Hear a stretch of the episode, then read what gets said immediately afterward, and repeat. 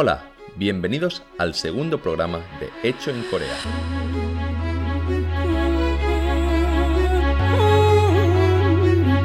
Un podcast en el que hablamos de temas relacionados con Corea y en especial desde el punto de vista de los negocios. Empezamos.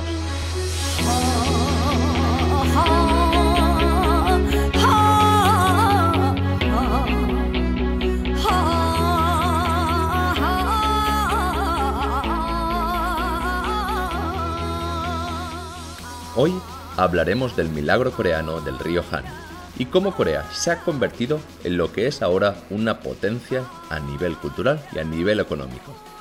Seguramente todos tengáis algún producto coreano, e incluso sin saberlo, muchos de vuestros dispositivos han sido diseñados o producidos en este país. Pero hoy no nos centraremos en el presente, sino que viajaremos al pasado para descubrir dónde empezó todo. Por cierto, el río Han es el río principal de la ciudad de Seúl, así que ya tenéis la mitad del tema de hoy aprendido.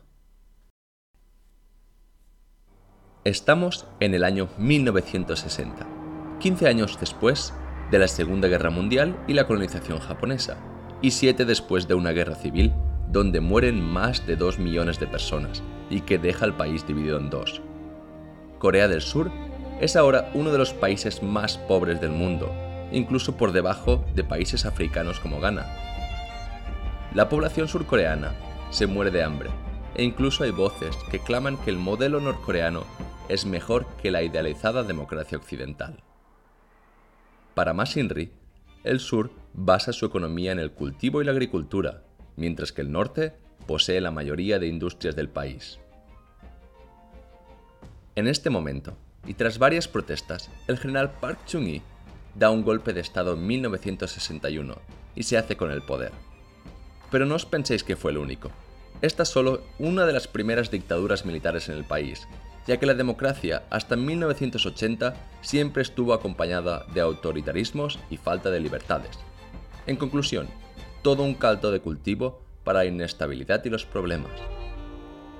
Pero me podéis preguntar, Roger, ¿pero dónde está el milagro entonces? ¿Dictadores? ¿Golpes de Estado? ¿Inestabilidad? Bueno, hablemos primero de nuestro General Park. Como creo que todos nos podemos imaginar de las políticas de un dictador, su modelo difiere mucho a la que hoy entendemos por democracia, ya que las decisiones vienen de arriba hacia abajo. El general, que dos años más tarde es elegido presidente mediante elecciones, no usa solo el ejército, sino que también utiliza las principales empresas controladas por las familias más poderosas del país para desarrollar sus políticas económicas.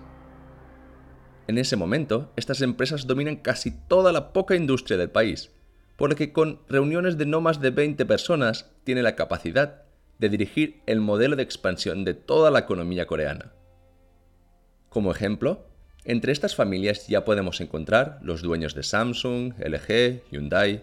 Sin embargo, para las empresas, la negociación y el control también tiene un lado bueno.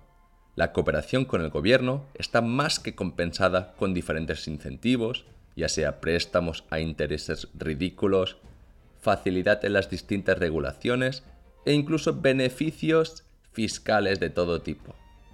Las empresas disponen de todo lo que necesitan para crecer con un favoritismo por parte del gobierno que elimina cualquier tipo de competencia.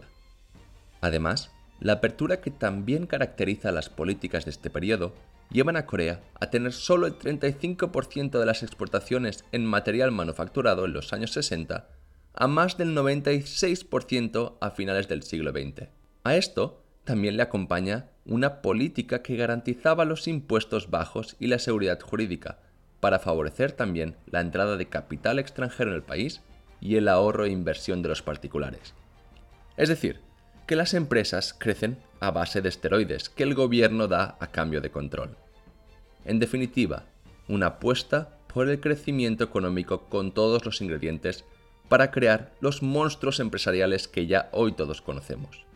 También pensar que en ese momento Japón ya empezaba a ser una potencia a nivel tecnológico, y nada más motiva a un coreano que vencer a ese terrible rival japonés del este.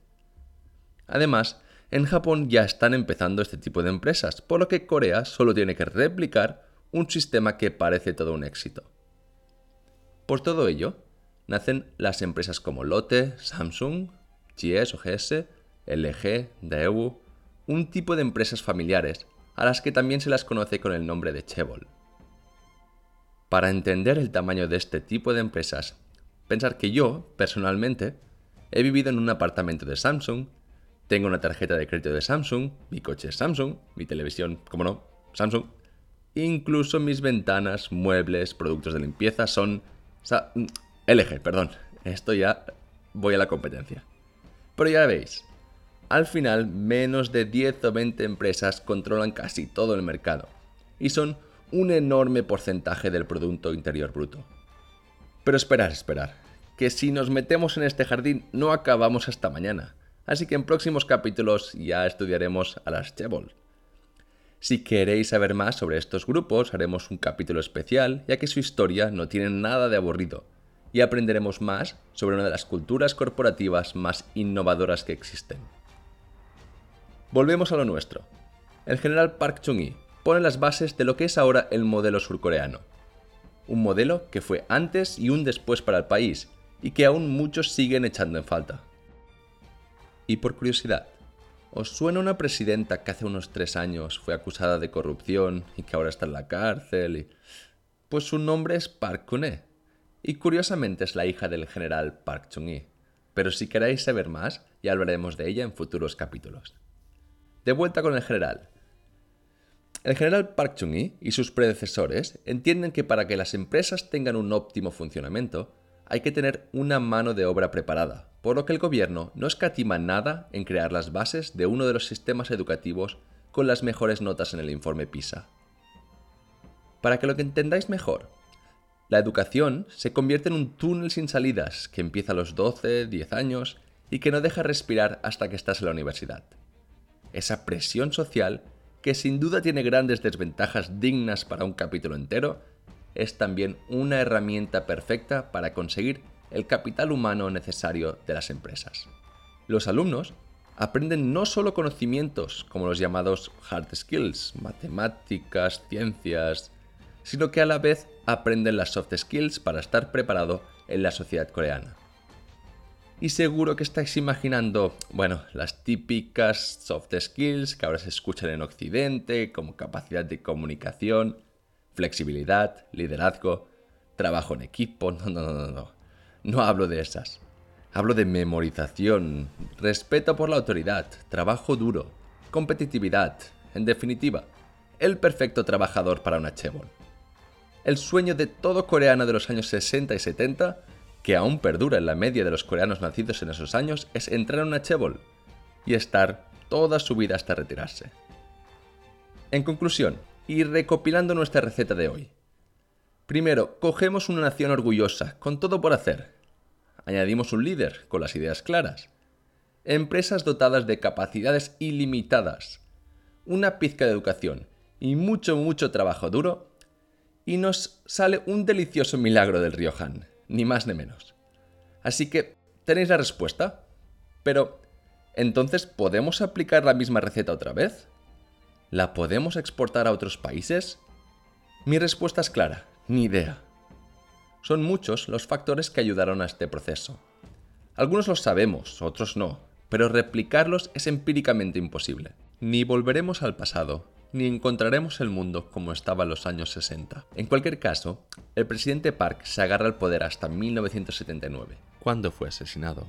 Aunque hay que mencionar que sus distintas reelecciones fueron en muchos casos acompañadas de leyes marciales y políticas autoritarias, donde se reprime a cualquier disidente.